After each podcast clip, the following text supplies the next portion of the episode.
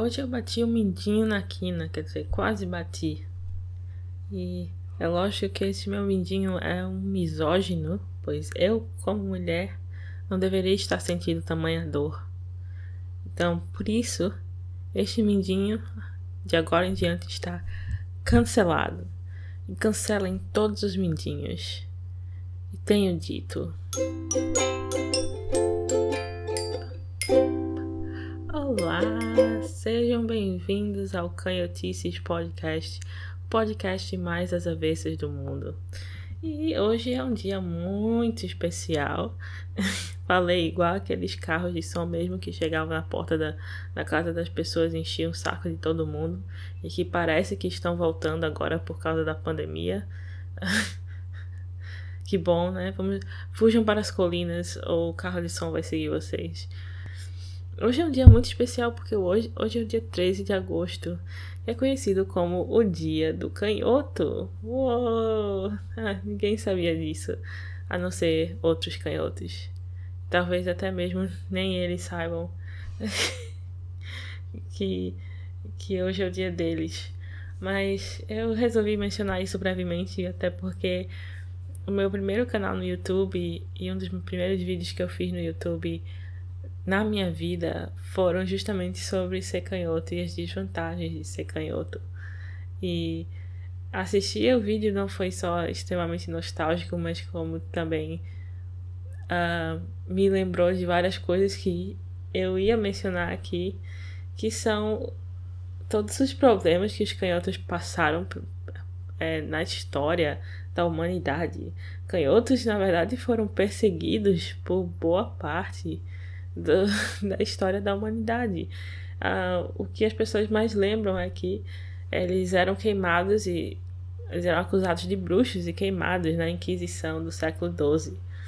Ah, e até hoje, tem muita gente que não sabe isso, mas até hoje tem escolas ao redor do mundo que obrigam canhotos a escreverem com a mão direita, ou que tem programas de reeducação em que eles tentam forçar uma pessoa canhota a escrever só com a mão direita, amarrando a mão de uma criança, uh, que é horrível e é abusivo pra caramba. Mas muita gente não sabe nem disso, porque não é difundido. Mas, é, apesar de eu, obviamente, ter muita uh, paixão por esse assunto, por ser canhota eu mesma, uh, esse não é necessariamente o assunto que a gente vai tocar hoje. Hoje a gente vai falar sobre um tipo diferente de inquisição, uma inquisição mais moderna, mais virtual, que tem uh, sido uma praga da internet hoje em dia, na minha opinião, que é a cultura do cancelamento.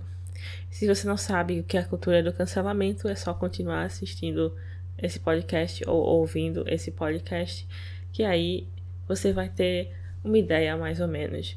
Porque eu estudo a fundo esses assuntos da internet que ninguém tem interesse e, e eu quero trazer informações sobre a cultura do cancelamento e a minha opinião sobre o porquê que ela não funciona e porque ela não faz nenhuma diferença no fim das contas. Mas hoje também é um dia especial por um outro motivo. Pois é, hoje é dia 13 de agosto e como eu estou falando da cultura de cancelamento, simplesmente por pura coincidência, gente, o número 13 é o número da sorte da cantora que eu vou falar sobre hoje, que é a Taylor Swift, que já foi cancelada nas redes sociais e tornou isso uma grande parte da carreira dela, tornou isso um álbum, inclusive, que é o Reputation. Então, a Taylor Swift, ela foi cancelada, acredito, por volta de 2016, 2017. E eu vou usar o caso da Taylor Swift justamente para mostrar o quanto a cultura do cancelamento não faz quase diferença nenhuma no fim das contas. Porque quase sempre as pessoas que são canceladas seguem com a sua vida e nada e não sofrem quase nenhuma consequência pelo que elas fazem. Há exceções, obviamente, mas mesmo assim, uh, mesmo que haja um dano na carreira da pessoa, na vida da pessoa, ela sempre consegue seguir em frente. e quase nunca há uma discussão séria sobre as coisas que tecnicamente ofenderam os as pessoas que perpetuam essa cultura. Então, falando da Taylor Swift, é, um fato sobre mim: eu sempre amei cantoras, compositoras, uh, sempre quis ser uma. Desde criança, eu sempre tive uma fascinação para assistir a MTV e uma das primeiras cantoras compositoras que eu amei e pelas quais eu me apaixonei foi Alanis Morissette. Uh, eu não tenho nenhum álbum dela, mas uh, o acústico é o que mais é o que eu mais lembro, que eu tenho memórias muito boas da infância de ouvir músicas do acústico dela, do Unplugged e ficando tipo super uau. Nossa, isso é muito bonito. Mesmo quando eu não sabia o que a letra significava. E isso que eu acho interessante, que eu não sabia a letra, mas era como se entendesse o que ela estava dizendo, porque eu me identificava. E hoje, lendo as letras, eu percebo que realmente eu me identificava de fato com aquela letra. Uh, isso é uma coisa muito interessante sobre a música. A música é uma linguagem universal, mas enfim. Ah, olha que lindo. Nossa, coisa, coisa bonita, coisa profunda, tá vendo? Esse podcast não é só besteira. Esse podcast é filosofia, esse podcast é, é fofo, é bonitinho, tá? Vocês não podem reclamar disso. Mas enfim, voltando. Uh, apesar disso, eu nunca fui uma super fã da Taylor Swift. Eu não conhecia muitas músicas dela antes do álbum Reputation. E isso já mostra um, lado da cultura do cancelamento que às vezes, uh, por ter tanta gente correndo para cancelar uma pessoa, mais relevância ela acaba conseguindo. Uh, o que já em si é o contrário do que as pessoas deveriam estar procurando se elas acham que aquela pessoa não merece ter atenção.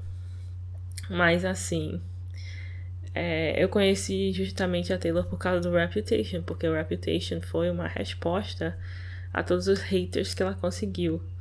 E aí é, eu achei isso muito engraçado, porque quando eu procurei saber sobre esse drama da Taylor Swift, uh, a única coisa que eu lembrava era que ela se chamava muito de feminista na época de, de 2015, por aí, onde estava muito em alta você dizer que era feminista e onde todo mundo criticava você, chamava você de misógino e de uma pessoa ruim se você não se considerasse feminista, não dissesse que tem esse rótulo. E isso me, isso me faz pensar na primeira fase do cancelamento, que muita gente não considera uma fase do cancelamento, mas é, que é o, o o fato de que as pessoas primeiro, elas sempre precisam colocar aquela pessoa que eles querem cancelar num pedestal. E nisso eles não fazem conscientemente. É quase. É, às vezes é a mídia que faz isso, às vezes é o próprio público que faz isso, mas é tipo. Eles colocam uma certa pessoa, influencer, artista, celebridade, num pedestal por algo que ele disse ou fez que foi minimamente assim progressista uh, começam a, tipo, falar deles como se fossem reis, rainhas e, tipo, não fizessem nada de ruim. Esse é o começo do fim, porque se você é visto pelas pessoas como perfeito, uma hora as pessoas vão começar a desconfiar dessa imagem, dessa persona que às vezes até você mesmo não construiu, mas que eles construíram na cabeça deles. Uh, assim, eles vão querer cavar, descavar, trazer à tona coisas que tornam você falho para justamente tirar e arrancar você desse pedestal e jogar você no fundo do poço.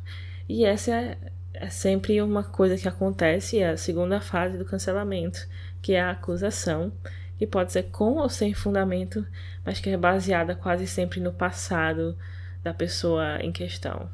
Então, Muita gente sabe uh, que geralmente é esse tipo de pessoas que estão geralmente no Twitter ou no Tumblr, mas a maioria das pessoas do Tumblr estão migrando para o Twitter.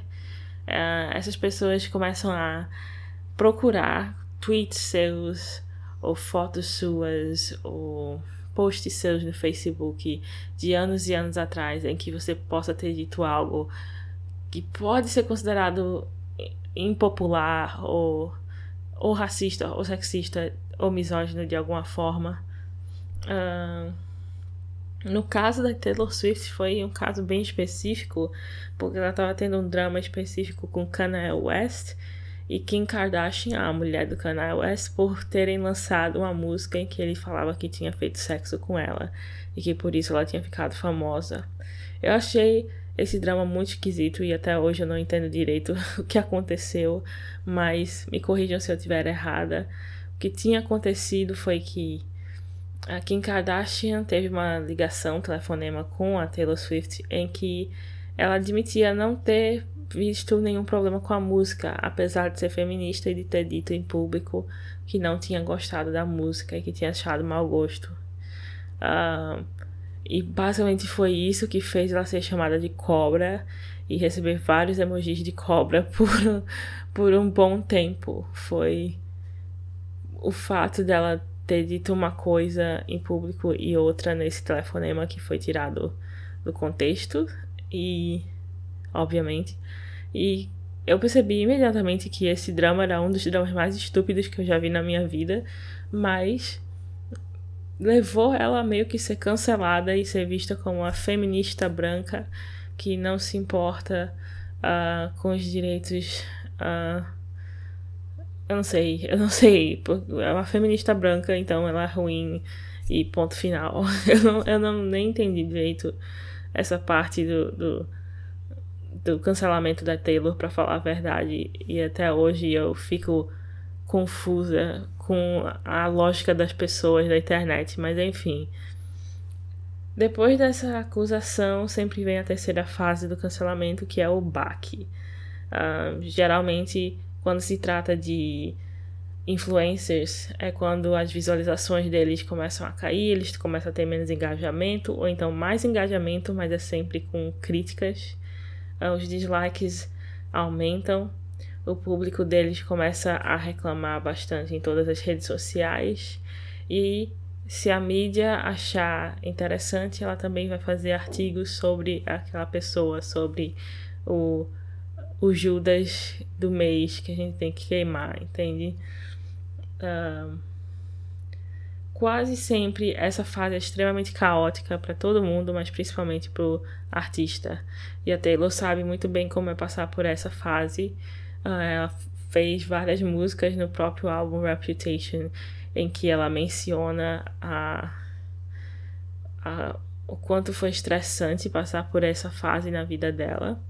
Mas aí vem a quarta fase, que é o próprio cancelamento em si, que é quando as pessoas que estão se pintando como vítimas de um, de um artista, uma celebridade racista, sexista, misógino, uh, discriminatório, enfim, elas começam a se tornar agressores e a fazer bullying com qualquer pessoa que tenta ter uma opinião minimamente diferente da de deles, da delas, deles, enfim, e comemoram a vitória partindo para o próximo alvo, ou seja, aquela pessoa depois que você já conseguiu arrancar o suficiente de, da atenção dela e destruir o suficiente da, da saúde mental daquela pessoa, você vai simplesmente seguir para o próximo alvo e dane-se todas aquelas questões sociais que você achava tão importantes cinco minutos atrás. Tipo, acabou, agora a gente vai perseguir outra cantora pop porque ela falou tal coisa numa premiação. E aí é bem isso que acontece. E obviamente isso não produz uma discussão real sobre pessoas e comportamentos problemáticos. Por quê? Porque, como eu disse, as pessoas são levadas pela hype do momento, pela. É, eu diria pelo tesão do momento de você ter aquele poder, aquele poder de ser o predador que vai atrás da presa, que destrói a presa, sabe? Ah, e quando você só foca nisso, você não. Você, obviamente, uma hora você consegue o que você quer daquela pessoa, que é a atenção ou a pessoa explicar ela mesma, tentar se defender. E aí, quando você consegue isso, você tem aquela reafirmação de que você é poderoso e de que você é uma boa pessoa. E aí você não precisa mais se importar com racismo. Você não precisa mais se importar com sexismo de verdade. Você já conseguiu o que você queria, que era a validação. Então aí as pessoas param de discutir os problemas de uma forma séria e aí simplesmente seguem em frente com a vida delas, achando que elas são as ativistas, porque no Twitter elas disseram algo ruim contra uma celebridade pop. Uh, e é por isso que eu não gosto da cultura do cancelamento, embora eu ache que ela poderia funcionar se ao menos as pessoas, como eu disse, tentassem em algum lugar dessas quatro fases ter uma discussão real e real e completa sobre os problemas sérios que nós temos ainda na sociedade, seja homofobia, sexismo, racismo, mas geralmente isso não acontece e porque é parte da cultura de não refletir muito em si mesmo, porque se a pessoa parar para refletir em si mesma, provavelmente ela vai perceber que já disse ou fez coisas ruins ou discriminatórias, sem querer até, às vezes, no passado. Porque quem aqui nunca foi um adolescente imbecil falando merda na internet? Acho que todo mundo já foi uh, esse tipo de pessoa. Uh, então é por isso que eu absolutamente sou contra a cultura do cancelamento e sou a favor da discussão real e produtiva. Mas até porque uh, isso não só não destruiu a Taylor Swift, como ela provavelmente está no pico da carreira dela. Ela parecia já ter alcançado um pico e alcançou outro pico novamente. Uh, e a palavra pico é muito estranha de se dizer várias vezes, mas eu vou falar pico de novo. Alcançou o pico. O pico. O auge. O auge. Auge é uma palavra melhor, eu acho. Ela, ela encontrou, ela tá assim no auge da carreira, porque depois de lançar Reputation, que foi um álbum até bem recebido, embora tenha algumas músicas que para mim são meio forçação de barra, uh, ela lançou o álbum Lover, que como o nome já diz é o contrário de Hater. É justamente o álbum que é a resposta em resposta ao Reputation que é um álbum completamente contrário ao, ao Reputation. E tem músicas felizes, músicas sobre o namorado dela, Joe Owen, músicas sobre a mãe dela, músicas sobre, sabe, alimentar positividade ao invés de ficar o dia inteiro no Twitter reclamando. Um, e esse álbum também foi muito bem sucedido, ela lançou ele ano passado.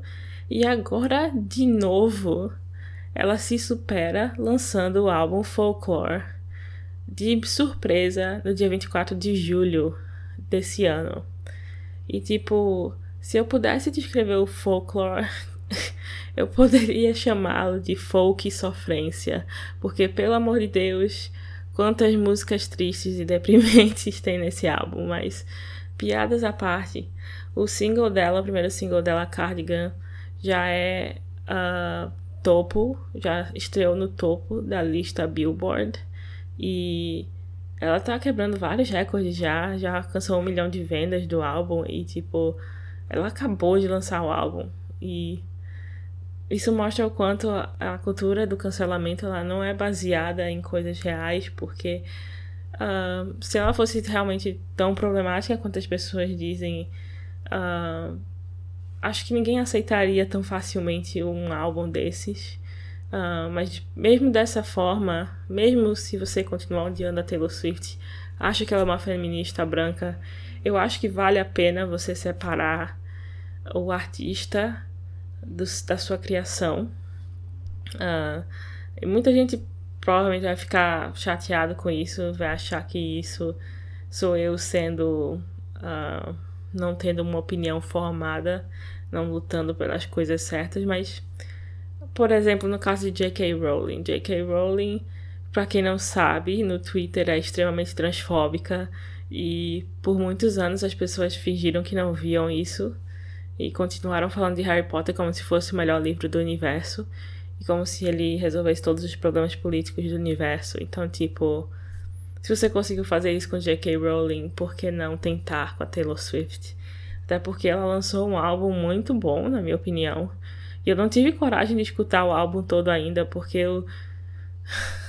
Eu literalmente sou uma manteiga derretida. Então eu não consigo ouvir muita música triste assim, uma atrás da outra, porque senão eu começo a chorar e fico triste, tipo, o dia inteiro. Eu sou, desse, eu sou dessas, sabe? Canceriana. sabe, canceriana, entendeu? Assim, não, não tem o que fazer. Mas. Basicamente, a minha opinião sobre o folklore e sobre Cardigan, principalmente. Cardigan é uma música ótima. São músicas simples, alguns diriam até minimalistas em termos de produção, se você considerar o álbum que veio antes e Reputation. Uh, eles realmente não têm um, um, lado pop, eles parecem bem mais indo pro lado indie folk, que eu gosto bastante. Então, tipo, eu fiquei muito surpresa com o quanto essa música é boa. Uh, é boa de ouvir, é confortável, você se sente assim, tipo, que tá no outono em New York e tal, e você tem que se pegar um, um cachecolzinho e. Enfim. eu não sou nenhuma crítica musical, tá, gente? Eu só sou uma entusiasta da música, mas eu acho que esse álbum realmente foi o melhor álbum que a Taylor Swift já lançou. Ponto final. E em termos de escrita também, uh, ela se consolidou, eu acho, como uma contadora de histórias. Porque antigamente ela fazia muitas músicas sobre os ex dela. E muita gente reclamava disso, que eu acho idiota, mas eu entendo, eu entendo um pouco o lado dessas pessoas. Mas, tipo, nesse álbum ela tá escrevendo bem mais sobre uh, as histórias que ela quer contar e não só sobre ela mesma até porque ela tá num relacionamento muito saudável hoje. E eu achei isso incrível, assim. Ela tomou vários riscos e as letras são muito, muito bonitas. Uh, algumas das frases que eu gosto muito de, uh, de Cardigan é When they are young, when you are young, they assume you know nothing, que é quando você é jovem, as pessoas acham que você não sabe de nada. Eu acho que eu não sei, é uma frase muito forte, principalmente em relação ao clipe. Se vocês já viram o clipe, uh, eu, se vocês não viram, eu recomendo que vejam, mas se já viram, uh, tem uma parte em que ela é transportada para um para um tipo uma, um mar no meio da tempestade e depois de tocar o piano em vários lugares diferentes e aí ela vai nadando desesperada para encontrar o piano, para se segurar no piano enquanto tá tendo essa tempestade e a maré tá vindo. E é, é nessa parte a única coisa que ela canta, uh, que a Taylor Swift canta no clipe, é essa frase: When they are young, they assume you know nothing. Uh, e eu achei isso extremamente poderoso porque eu acho que todo mundo já passou por uma fase na vida em que, tipo, você só tá tentando se manter vivo, em que você só estava tentando sobreviver porque a tempestade estava tão forte e você se agarrou a algum hobby ou alguma coisa que te deixa melhor. E no caso dela, obviamente no clipe ela quer dizer que é a música, que é representada pelo piano. E para mim, muitas vezes foi a música realmente que me salvou a vida. Uh, como alguém que tem depressão e outros problemas. Uh, piano salvou. Piano não, né? No caso eu só toco violão e o ukulele bem meia boca, mas me agarrar à música, me, me agarrar a videogames um, me ajudou muito durante a minha vida e durante as tempestades da minha vida. Então eu achei aquela parte especificamente do clipe muito forte. Uh, mesmo sendo muito simples, uh, uma ideia muito simples, um conceito muito simples, mas a forma como ela executou, porque ela mesma dirigiu o clipe, uh, é para mim foi muito poderosa, assim, teve uma metáfora ali, aí muito forte que eu me identifiquei bastante. E eu quase chorei nessa parte, sim, porque, de novo, eu sou canceriana, eu vou... pra quem conhece a, a youtuber Jenna Marbles, ela sempre fala do quanto tudo é por causa do fato que ela é, é de virgem. Então, essa vai ser a piada do, do meu podcast agora, que se eu fizer qualquer coisa imbecil é por causa do meu signo, tá, gente? Não é porque eu sou imbecil, é por causa do meu signo. Mas enfim, essa discussão foi legal e tal, mas estamos acabando o podcast agora. Essa foi a minha opinião sobre o folklore. Eu espero que vocês tenham gostado desse episódio. Uh, é, você realmente gosta desse podcast, sigam lá no, no Spotify Uh, se inscreva no meu canal do YouTube, canal Canhotices, para ver no YouTube. Uh, muito provavelmente os highlights desse episódio eu vou transformar em animações que eu vou postar tanto no meu canal Canhotices como no meu canal pessoal Dani Porfírio. Então, se vocês quiserem dar uma olhada, seria muito legal. E agora tá chovendo bastante. É uma oportunidade para fazer um encerramento ASMR. Porque é muito. É muito calmante ouvir a chuva. Então. durma bem. Até porque esse podcast foi longo demais. Tchau.